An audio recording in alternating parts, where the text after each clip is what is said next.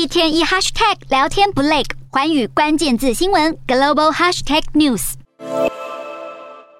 美国众议院特别委员会针对二零二一年一月份的国会暴动案进行第二个星期的听证会，聚焦在当时败选之后不肯下台的前总统川普如何捏造假消息，诬指选务人员造假。川普阵营指称这些选务人员夹带伪造的选票，要进入投开票所。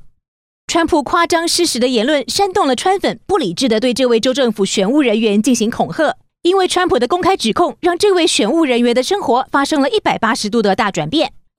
这位选务人员更表示，他收到种族主义的威吓信息，其中一条写着：“幸好现在是二零二零年代，而不是一九二零年。”这个明显是针对他的族裔出身做攻击。川普的不服输损害了美国公平和诚实的选举传统，也间接导致五个人在国会暴动案中丧失性命。然而，川普至今仍然否认他做错了，认为众议院对他的调查是政治猎巫，更放话没有任何事情能阻挡他参加二零二四年总统大选。